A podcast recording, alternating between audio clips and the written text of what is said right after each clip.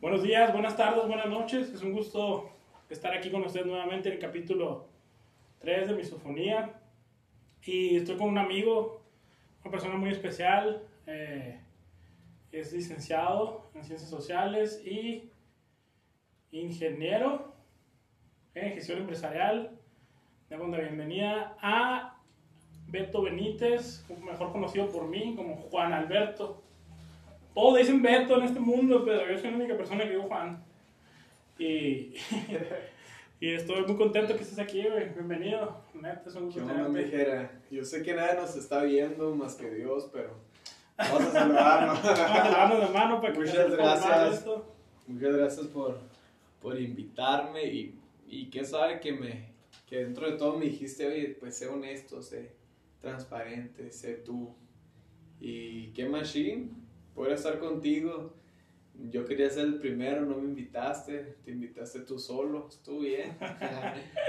El segundo, mi compa Javier Proaño, que nos fuimos por las burgers, Oh, nos dio las burgers. pero ¿verdad? nos las debe de todas maneras. Ahorita me reclamó, ahorita andaba con él y me reclamó, fíjate. Sí, es que sí, sí hemos ahí, pero ¿qué pasó? ¿Te acuerdas que pasamos por ahí? Le dijimos, Oh, me yo me tenía que venir. Yo me tenía que venir. Ah, Tú te quedaste ahí, te tenías que ir al, a la chamba. Algo pasó, no me acuerdo, pero... Pero pues ahí está. Aquí No, andamos, de ¿no? las, las tiene que sacar. Todas Sí, maneras. vaca pinta. Los tacos de perro, de perdida. Sí, tenemos que ir.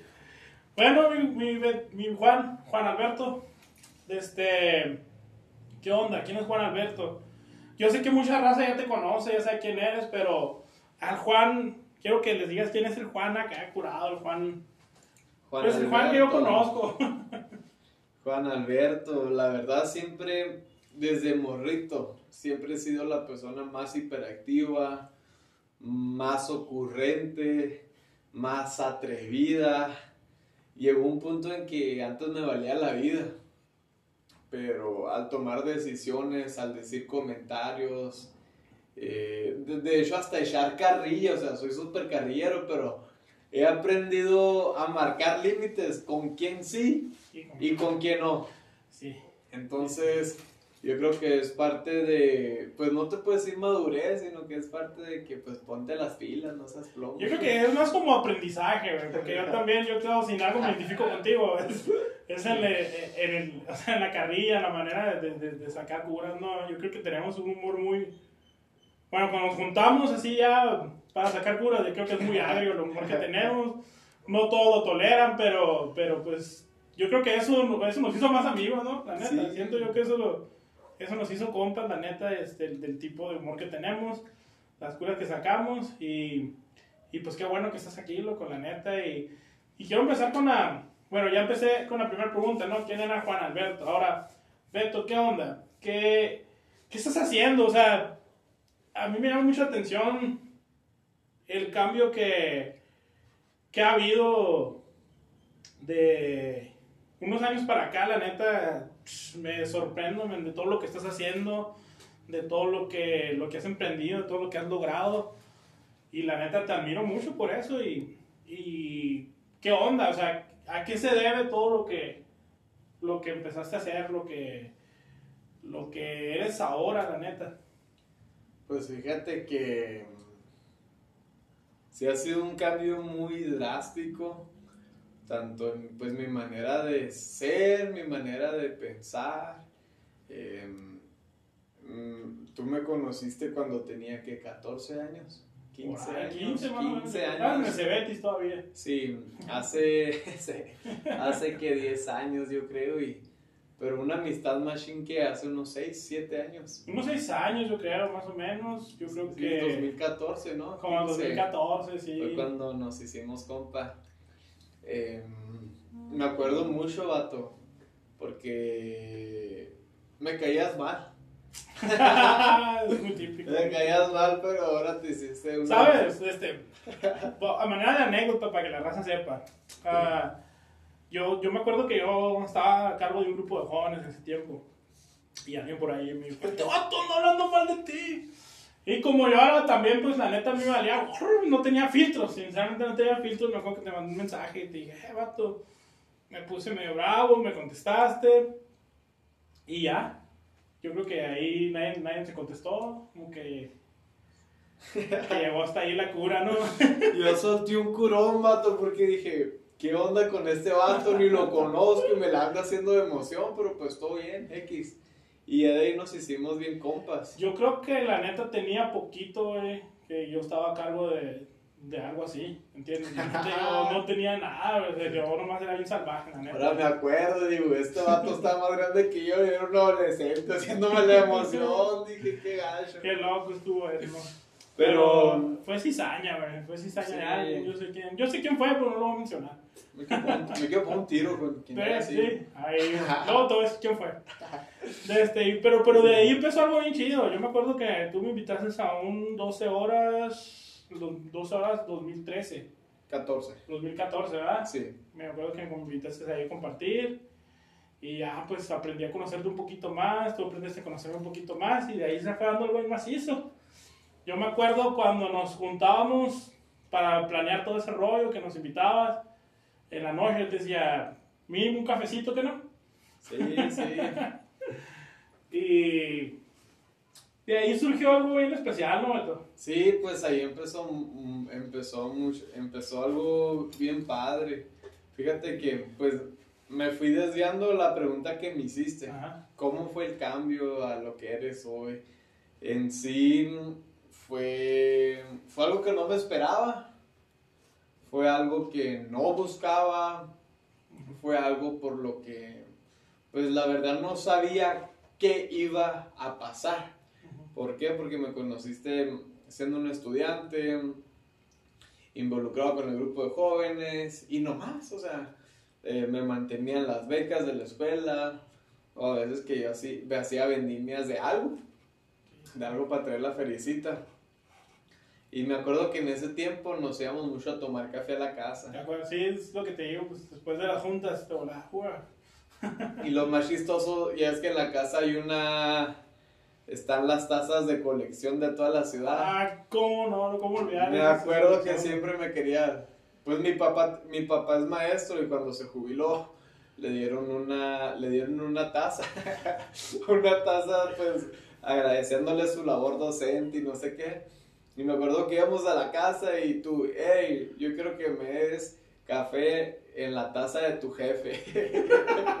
¿Te acuerdas? O sea, es la taza sagrada del jefe de la casa, el que, el que la llega a romper. Y... Bye bye de su vida. Oye, qué irreverente, ¿verdad? Y O me acuerdo que Era la primera vez que iba a tu casa, yo quería Sí, café ahí, la neta. quería ca- querías café en la, casa, en la taza de mi payo. Este vato que loco, ni no, no guarda respeto. Y, pero a mí me da un chorro de risa porque nunca me imaginé que ibas a querer taza, a café en la taza de mi papá. Entonces, yo creo que todavía ni lo conocías ni intercambiabas palabras con él. No, no, no, yo creo que era la primera vez que iba a tu. Iba, y había ido, pero afuera nomás a sacar curas, Y a dejarte algo, pero, pero ya cuando me invitaste a tomar café, yo No. quería a fuerzas que llene esa. Sí, me acuerdo que te decía, no, no, todavía, todavía te falta mucho para llegar a este nivel.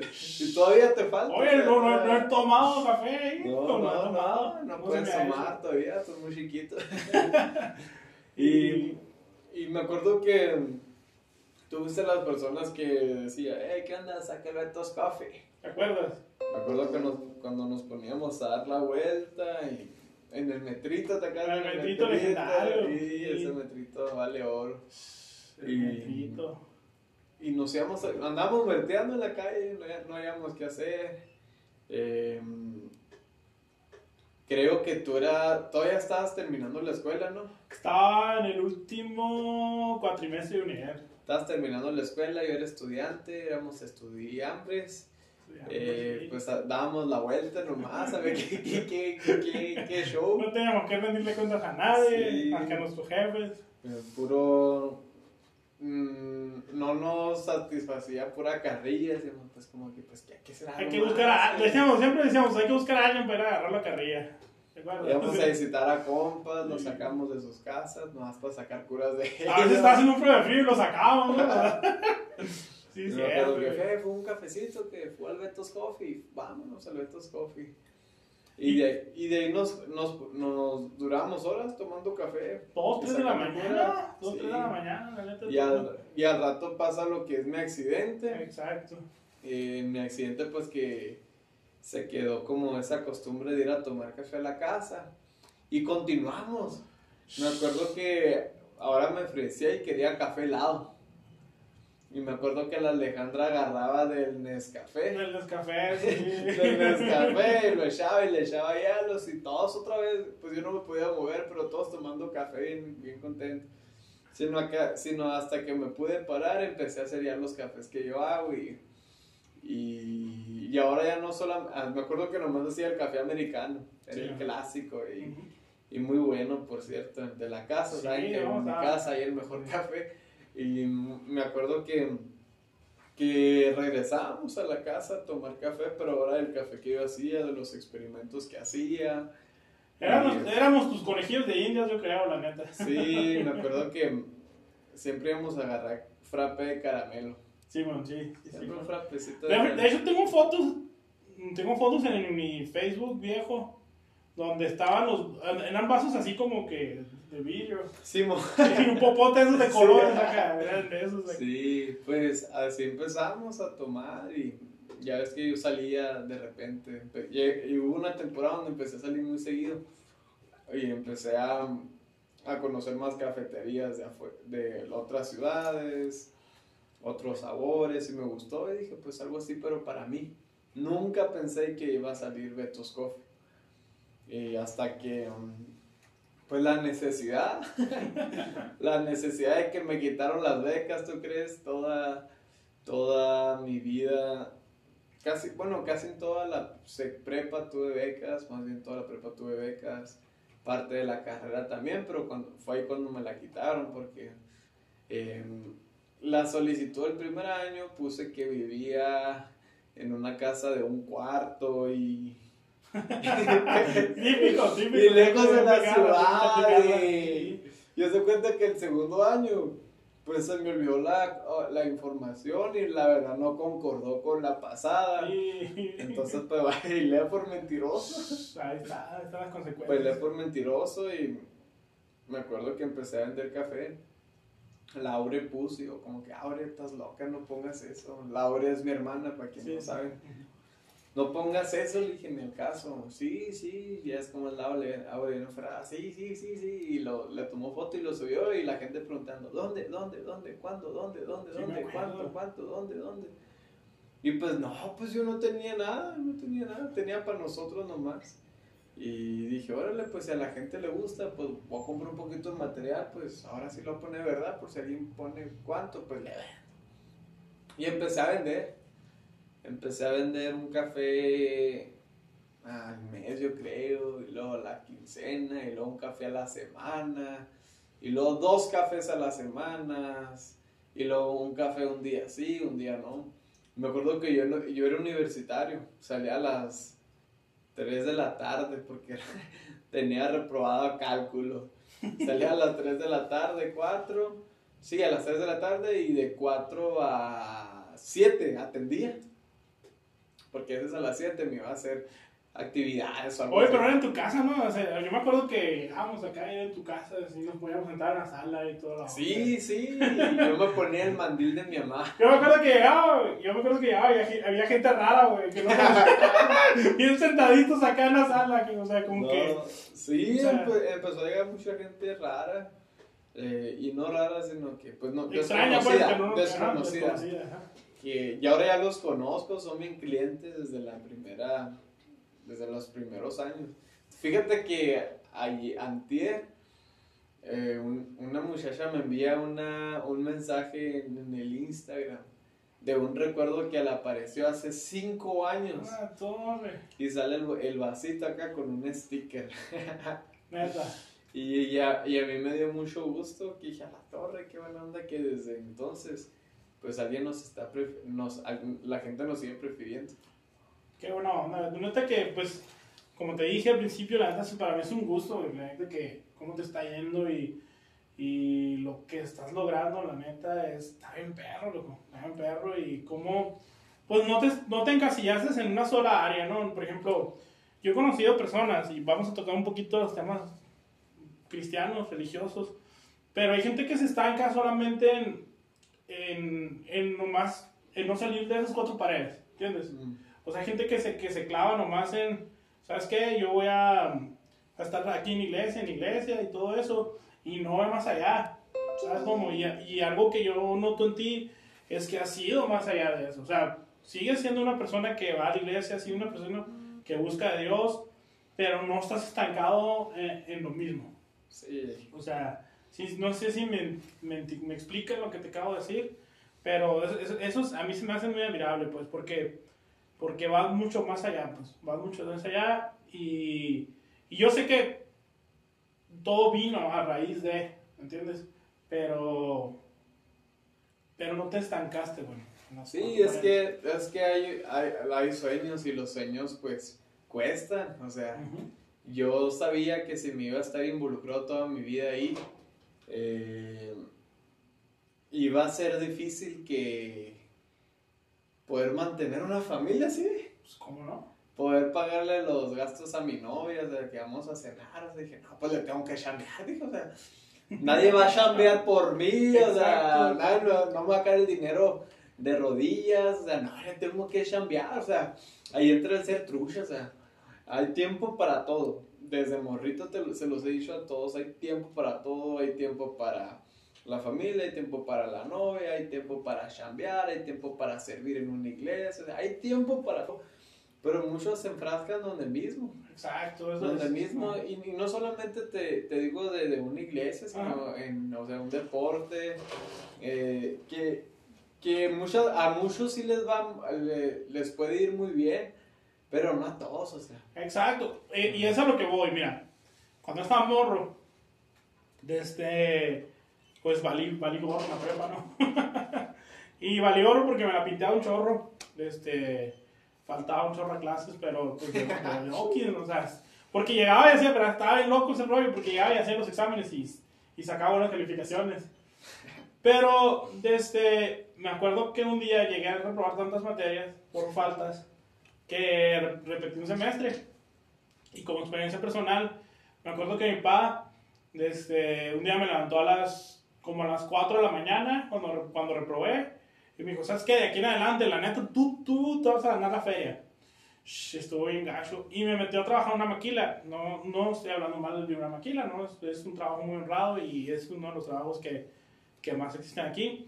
Y estando ahí, a un señor ya mayor se acerca y me dice, me empieza a regañar y me empieza a tirar el verbo de que por qué estaba tan joven y, y estaba, que, plomo era pues por haber reprobado y, y, no, haber, y no haber terminado la prepa. Y, de este, me acuerdo que me, que me dijo, o sea, yo nunca he visto una persona tan agitada y tan decepcionada de la vida que se me quedó viendo a, a los ojos fijamente y me dijo, no dejes que esta chamba te, ro te, te robe la vida.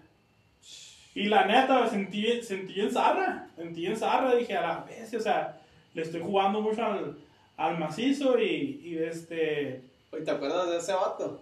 no sé si, si aún Ber- ¿Cómo se llama? Bernardino se llama, Ah, el Bernie. el Bernie, no sé si está vivo todavía, güey, honestamente, güey. Sí, Ya- ya- vivo. ya era una persona anci- anciana.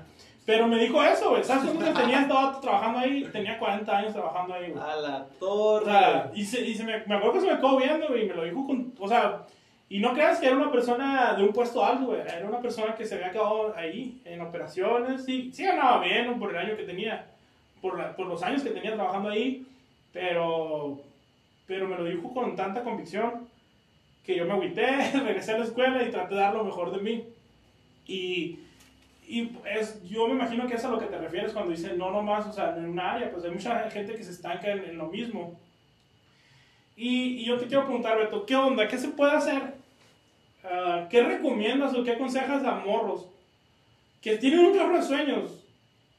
Y... Pero los tienen ahí, ¿sí me entiendes? Los tienen ahí, les están pasando los años y no, no, no están poniendo en práctica, o sea, no están dando pasos. ¿Qué les puedes aconsejar? ¿Qué les puedes decir? ¿Sabes qué? La neta, no sé, algún consejo de un experto, porque pues eres un experto, ¿me entiendes? Estás, estás viviendo, estás viviendo ese momento. Yo creo que nadie logra algo sin hacer nada. Yo creo que todos los que logramos algo es porque pues nos cuesta. Cuesta desveladas, y no solo la carrilla, cuesta estrés, cuesta traiciones, cuesta lágrimas, cuesta desesperación. A veces queremos que la vida se vivir la vida como un microondas. Que todo esté. Yo uso el microondas para calentar la leche y el café porque si lo caliento en una ollita pues va a tardar más. Si tú quieres en un minuto algo. Entonces queremos que nuestros planes funcionen, funcionen así, pues bien rápido. La, la verdad es que yo creo que el ser humano estamos, bueno, aquí en Prieta como que queremos todo express. Y me consta a mí también, o sea, yo a veces también he querido cosas express, pero he aprendido que todo se gana con el tiempo, pero con mucho trabajo, con mucho esfuerzo, eh, con una visión eh, clara, persistente.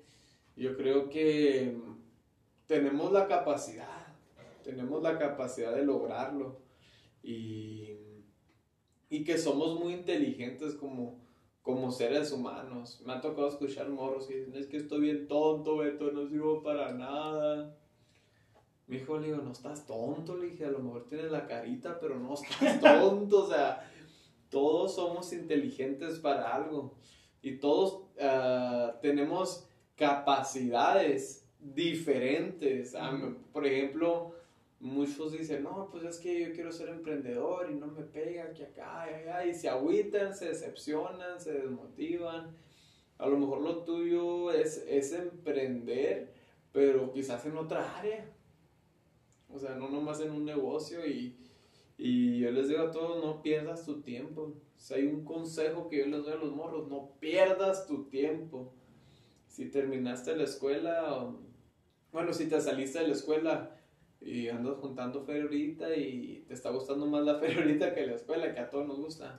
Dijo, no pierdas tu tiempo, ponte a estudiar, échale ganas, eh, ponte a ahorrar. Yo conozco, tengo amigos que trabajan, se pegan una friega y nunca traen dinero, pues porque no ahorran. Nunca se compra nada porque no ahorran, pero es que más los fines de semana, se la llevan comiendo en la calle, se la llevan empinando el codo y se la van llorando. Yo creo que el cambio inicia, inicia hoy y pues eh, entra, no pierdas tu tiempo en todo.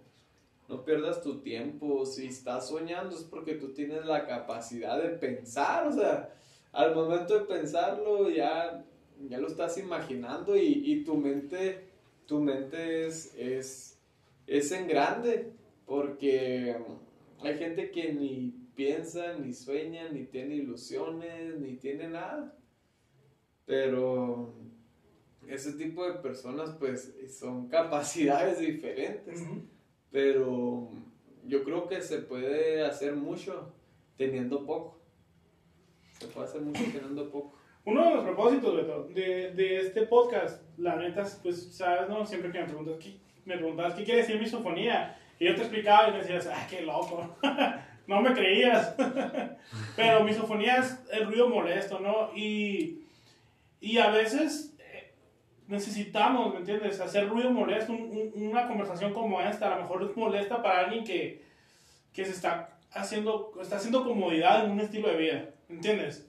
Porque lo que yo veo muchas veces eh, a lo largo del tiempo, como tú dices, los morros están trabajando más para, para irse a hacer una pedota machine el fin de semana y, y al lunes los ves todo con la cruda moral, con la cruda eh, espiritual, con la cruda física, infinidad de cosas. Entonces, yo creo que este, este podcast, eh, y en este capítulo especial, es como hacer ese ruido, ese ruido que molesta y que saque, te saque de la zona de confort. Sí, y yo sé que a lo mejor hay alguien escuchando hoy y dice, qué loco el Beto todos los se lo dieron en bandeja de plata. No, mijito, nada me dieron en bandeja, bandeja de plata. Tú sabes muy bien, tú conoces mi familia, me conoces a mí.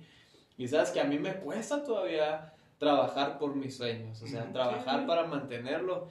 Y hay otros que dicen, esos son los baquetones. Es que tú no conoces mi vida. Es que tú no conoces mi familia. ¿Quién te crees tú para juzgar? Mi hijo ya, o sea, independientemente, ponte las filas.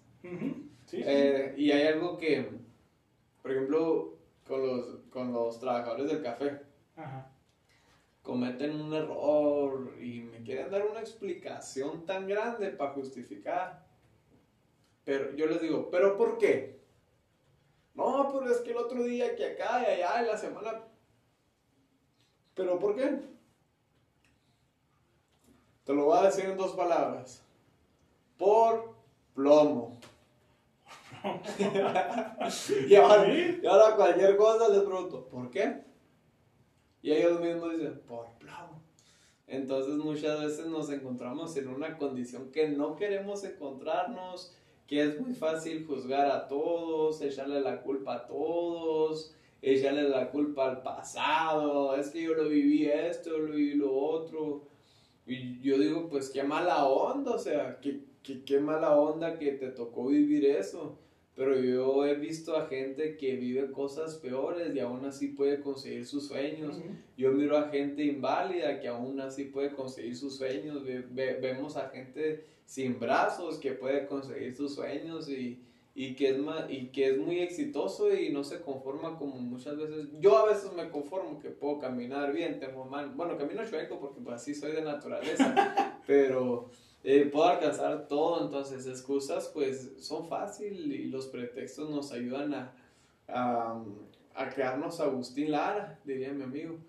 Pero yo creo que tenemos la capacidad, somos truchas y, y si algo les puedo decir a todos, no, no sean plomo, no seas plomo, vamos, tú puedes. Eh, tú puedes lograr tus sueños, nosotros quizás te podemos echar la mano Em, y cuando te digo plomo, no es de que estés plomo, o sea, es como, es, es un decir como. Sí, sí, sí, es un eh. Es como darte en el hombro, vente, vamos, vamos, vamos a echarle ganas juntos y. Y porque todos son inteligentes y no sé quién me está escuchando, a lo mejor dice, ay, esto está bien fumado, bien viajado, está loco. Sí, sí estoy loco, pero te digo algo, a mí me costó, o sea, yo pude haberme quedado en el conformismo, en las quejas, en las excusas, en las traiciones, en las lágrimas, decir, ay, todo bien.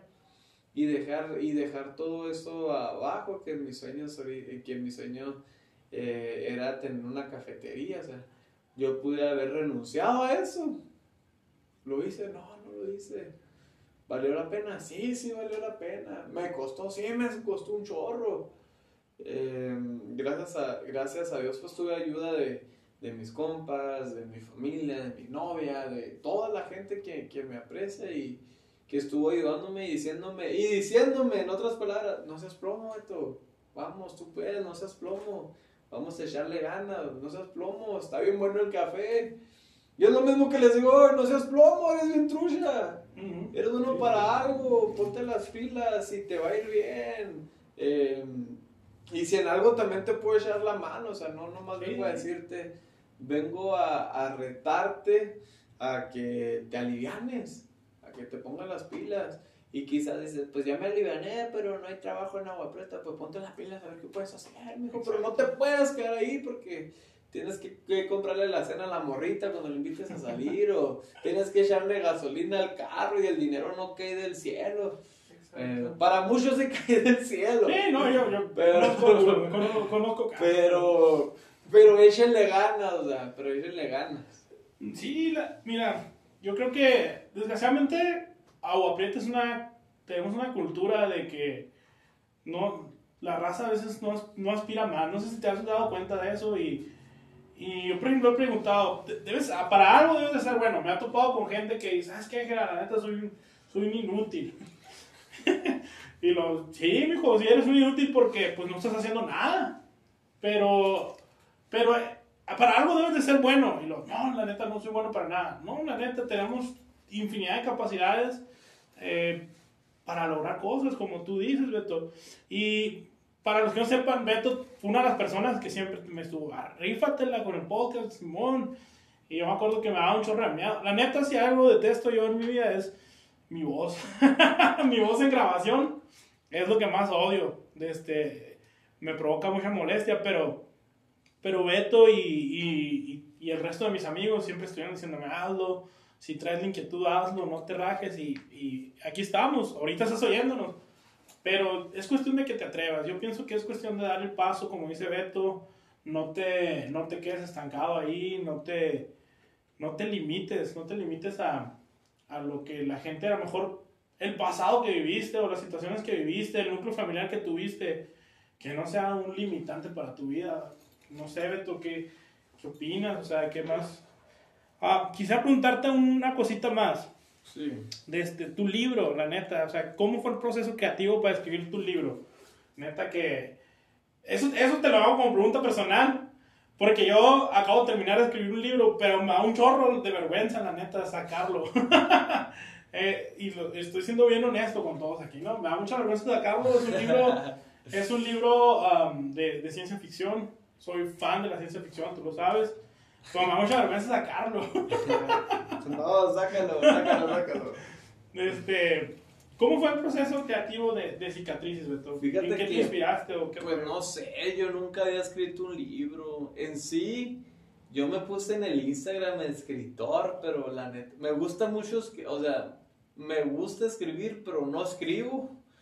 Eh, o sea, no sé si me entiendes. Sí, sí, sí. O sea, hice cicatrices, pero no soy como que diga el mejor escritor, lo hice, no sé por cómo lo hice, pero ten- tenía un tío, eh, tenía un tío súper genio, que él era una fregonería para escribir y le dije, ¿qué onda tío? Quiero, quiero expresar esto, ¿cómo le hago? Y él me dijo, voy escribiendo mm, capítulos, capítulos de tu vida. Yo, es que no, no, no, no te, no te entiendo. Por ejemplo, escribes, ¿quién es Beto Benítez? Y luego tu proceso antes de- del accidente, o sea, tu vida a los, de, a los 20 19 años, tenía, a los 19 años, tu vida desde que naciste hasta los 19 años en resumen. Y luego, eh, qué pasó antes del accidente, y luego el día del accidente, y luego después, y qué enseñanzas te trajo, una conclusión. En sí, pues, pues me costaba mucho como escribir algo y, y a veces que, que me inspiraba y escribía bien machine acá, pero nada que ver, o sea, no concordaba con mi historia, o sea, me iba de un punto al otro. Eh, y fíjate que pude juntar muchas hojas. Llegó el punto en que, pues ya no sé qué más escribir, dije. Pues voy, voy a decirle a todos los testigos, no sé si a ti te dije o, o le dije como a mi familia, así, y dando una reseña como de lo que, Oh, sí, creo que sí. de lo que tú viviste. Al rato el libro estaba lleno de reseñas y no de lo que yo había escrito. Entonces dije, no, pues voy a dejar una que otra reseña. Dejé como dos, creo tres, pero más, las más cortitas. Y nace cicatrices, algo que me marcó. Un accidente que tú fuiste testigo. Tú me fuiste a ver cuando estaba casi más allá del cielo que la tierra. Que mi compa me tomó una foto, el pil, que aún, aún la tengo aquí, vato. Gracias a esta foto que me tomó el pil, esa foto ha viajado por todo México. o sea, la gente, mucha gente vio la foto, pero si me vio ahorita, pues no me conoce porque está bien fregado, bien cateado. Pero fue un proceso raro, pero la idea era expresar de las cicatrices que tenemos, más, de las físicas y de las que nos marcan en la vida. Y a veces muchas de esas, esas cicatrices nos hacen caer en un conformismo. Ahorita hablando del conformismo, entonces rollo de estancado. Eh, a veces unas- esas cicatrices eh, nos marcan y nos culpamos por eso. Y o sea, esa, esa se convierte en nuestra excusa. Pero yo me acuerdo cuando estaba chiquito, jugaba carreras. Hay quien era más ligero acá. Y si traía los tenis Columbia acá, pues corría más rápido. Y me acuerdo que yo con el dedo hacía la línea así en el piso, me, me, me agachaba y hacía la línea y le decía, la cuenta de tres vamos a correr una, dos, tres. ay". Y yo creo que en el piso, yo, bueno, yo hacía más bien en el piso una marca. Y yo creo que cicatrices son marcas. Pero a veces pensamos que una, una marca nos puede detener la vida, una marca nos puede fregar la vida, una marca nos puede dar un cambio de vida. Sí, nos los da, pero nos muestra que es el inicio de algo nuevo. O sea, es el inicio de, de una nueva vida, de una nueva temporada, hablando del libro, de un nuevo capítulo, se abre, se cierra un capítulo de la vida de Beto y se abre otro nuevo. Vas a sacar temporadas, digo, vas a sacar la segunda temporada de cicatrices. Entonces, eh, por eso sale cicatrices, es lo que yo quería, es lo que yo quiero expresar, que cicatrices no, no significa que si fuimos marcados por la vida, por decisiones, por un accidente como el mío, por alguien, por algo, por alguien, pues no significa que ya valió, que ya valió nuestras vidas. A lo mejor, a lo mejor alguien escucha hoy y dice, pues sí, cierto, eh, yo no puedo echarle la culpa a nadie, eh, vamos a hacer borrón y cuenta nueva, vamos a echarle todas las ganas. Sí, Beto, que sí, sí tiene mucho sentido lo que estás diciendo, ¿no? Porque pues todos hemos pasado alguna vez por situaciones muy, muy duras, pero de ti depende, ¿no? Lo que decía en el primer capítulo, no sé si te acuerdas, de ti depende qué hacer con el tiempo que te queda.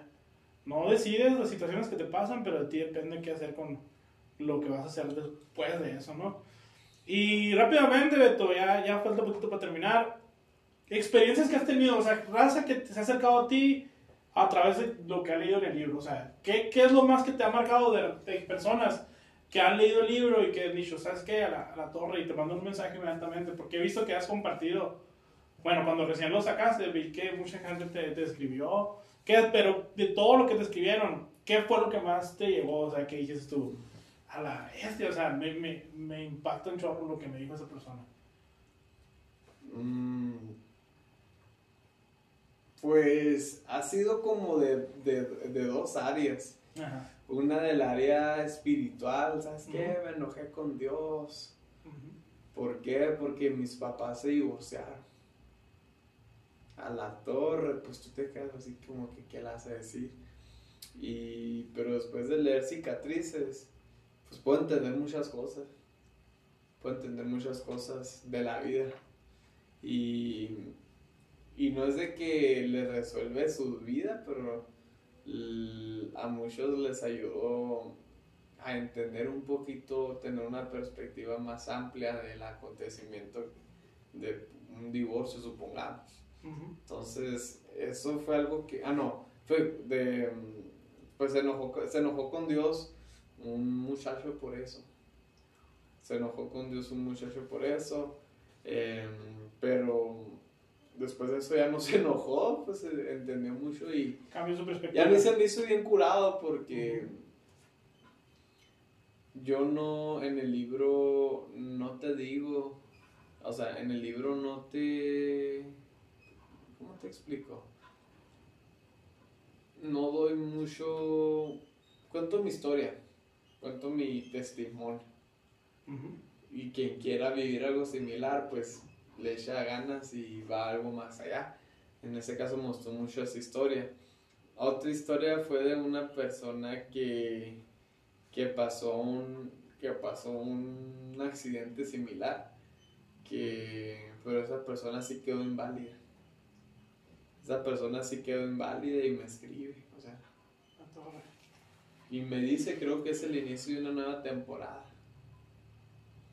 Y pues tú te quedas a la torre, quedó inválida. ¿Cómo va a ser el inicio de una nueva temporada? Este libro me ayudó bastante y, y está por terminar la universidad. ¿El morro que te escribió? Sí, sus sueños siguen y, y si me está escuchando, pues le, le envío unos saludos. Y si escribí cicatrices nomás para esas personas, Hoy por bien servido. Entonces, eh, eh, hay muchas historias que te podría contar, eh, unas bien chistosas, unas no chistosas. Cuéntanos una chistosa, ándale, ándale. No, no, no. una chistosa. No, no te creas. Pero qué impactante, la verdad, qué imagino, o sea, causar ese impacto en alguien. Sí. Yo pienso que, que vale más, o sea, vale más que, que muchas cosas que te puedas imaginar. Yo creo que cuando alguien te escribe algo así, y, ves que el resultado de lo que tú hiciste provocó un efecto tan positivo en alguien, eso debe estar bien y, y yo solté un curón, dije, y eso que no soy escritor. eh, yo conozco un escritor aquí en Nueva Prieto, pronto va a estar aquí. este, y ya para terminar, Beto, de este, ¿qué, qué, qué consejo dejas? O sea, ¿qué, qué consejo le dejas a tus, a los que están escuchando, a las personas? A lo mejor hoy, hoy alguien, no sé si te has dado cuenta, pero aquí no me aprieto ahorita, desgraciadamente anda rolando un chorro la onda del suicidio. Es, con hoy, es la segunda persona en el mes que, que, que se quita la vida. Hoy, hoy me di cuenta de eso. ¿Qué, qué, qué, qué le puedes decir a alguien que está pasando por una etapa tan zarra en su vida? De una etapa Tan- de depresión. ajá. Sí, tan zarra. O sea, imagínate pasar por una etapa tan zarra que no quieras vivir. Que ya no estés disfrutando la vida, que ya no estés disfrutando de nada. ¿Qué le pudieras decir a una persona así? La, yo creo que la vida hay de todo. Algo que, yo le- algo que yo les decía a mis compas de la universidad. Los miraba desagüitados. Vive la vida. Pero no la veas tan en serio. Porque si la vives tan en serio, vas a vivir frustrado toda tu vida de lo que pudiste lograr, de lo que quieres, de lo que anhelas, de lo que deseas. Y a veces queremos que la vida sea como a nosotros se nos antoje. Pero tristemente no es así la vida. Yo creo que vive la vida, pues no la vivas tan en serio. O sea, dale una oportunidad. Dale una oportunidad y, y disfrútala. Disfruta la vida. Es como. La vida es como un caminito. Un caminito. Tú que andas en bicicleta hay altas y hay bajas. Hay momentos donde vas a ver muchos carros y muchos perros, Topes. pero va a haber momentos de soledad donde no vas a encontrar a nadie en, en la bicicleta. Y es lo mismo con la vida. La vida, la vida es un ciclo, la vida, la vida no es para, ah, aquí la terrenal no es para siempre, estamos establecidos, yo creo que la tasa de mortandad se dice, son 60, 70 años. Entonces, eh, vive la vida, no la vivas tan en serio, disfruta, dale, dale una oportunidad, date una oportunidad, tienes un propósito, hay gente que te ama, hay gente que, que le importas. Y si a nadie le importas, pues a mí sí me importa. Si, si, estás, si estás escuchando esto, no lo hagas, no pienses eso, échame un mensaje, nos echamos un café, o sea, eh, aquí estamos para servirte y si te has sentido solo o sola, no lo estás, no te conozco, quizás sí te conozco, pero te, te podemos ayudar, te digo te podemos porque Jera está conmigo, te podemos ayudar a, a, a salir esta situación que estás pasando y mostrarte otras alternativas que pues te pueden echar la mano, que te pueden aliviar, pero no hay un consejo en especial así que te pueda decir, me agarraste en curva, pero sí el, sí el que voy a estar, bueno, más bien estoy, si necesitas a alguien. No lo sé todo, no sé mucho, estoy medio plomo, pero creo que puedo ser buen amigo. Creo que te, pues no sé, te puedo escuchar de perdida, me puedo echar un café contigo, pero eh, aquí soy, aquí estamos. No, no, dale una oportunidad a la vida, no seas plomo. Bueno, pues ya, ya oyeron, la neta, y es un gusto, Beto, neta, disfruté un chorro la plática.